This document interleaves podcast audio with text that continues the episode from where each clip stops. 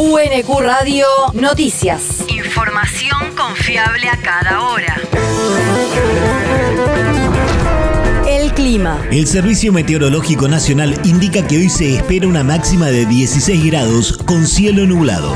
El viento soplará del sud-sudoeste con ráfagas de hasta 70 kilómetros por hora. El país. Paran los colectivos en el interior.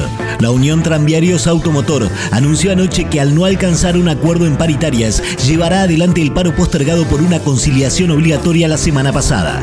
La medida, que no afecta al área metropolitana de Buenos Aires, se cumplirá hoy, el jueves y el viernes, garantizando la movilidad a los censistas que cumplirán con el relevamiento que se realizará mañana.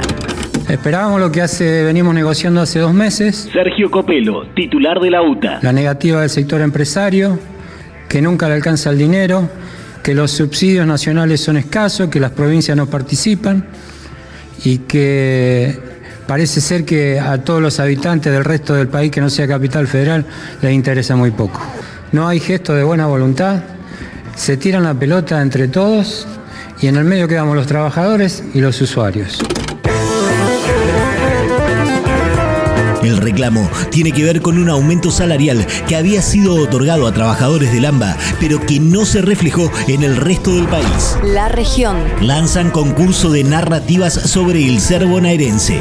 El gobierno provincial puso en marcha el concurso de narrativas ser bonaerense Miradas sobre nuestra identidad, organizado por el Instituto Cultural, que tendrá como objetivo recuperar historias, escenarios y contexto de la cultura e identidad bonaerense. Según se explicó, la convocatoria no requiere inscripción previa, está abierta a todos los habitantes de la provincia y está dividida en tres categorías, ensayo, crónica e historieta. Se podrán enviar trabajos hasta el 12 de agosto a concursos identidad.ic.gba.gov.ar. El territorio. Derrame tóxico en un hangar de la IMPA.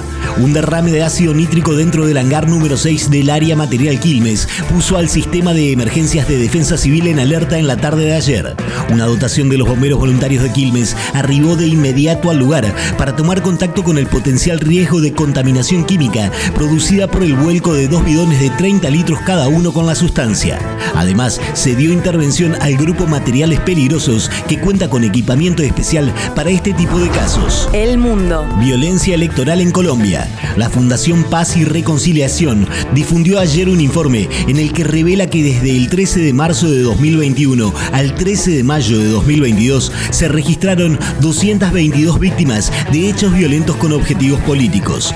De acuerdo con el informe, de ese total de víctimas, unas 190 fueron amenazadas y 29 fueron asesinadas por grupos armados y los sectores más victimizados son los funcionarios con cargos electivos. Los colectivos partidarios más afectados fueron el Pacto Histórico y la Unión Patriótica, encuadrados en la izquierda colombiana. La universidad. La UNQ auspicia la Feria y Congreso Internacional Gobierno y Servicios Públicos 2022.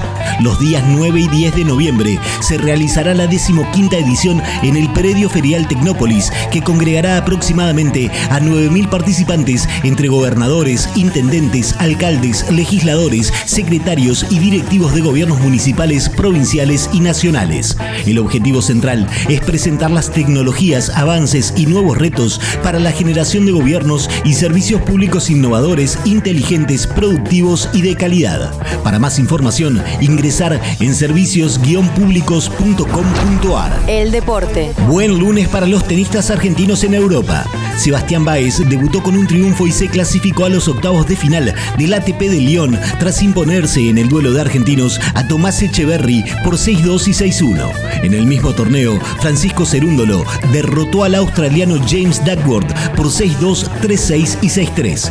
En el ATP 250 de Ginebra, Suiza, Federico Del Bonis debutó con éxito y se clasificó a la segunda ronda tras superar al lituano Ricardas Berankis por 6-4 y 6-4. UNQ Radio te mantiene informado.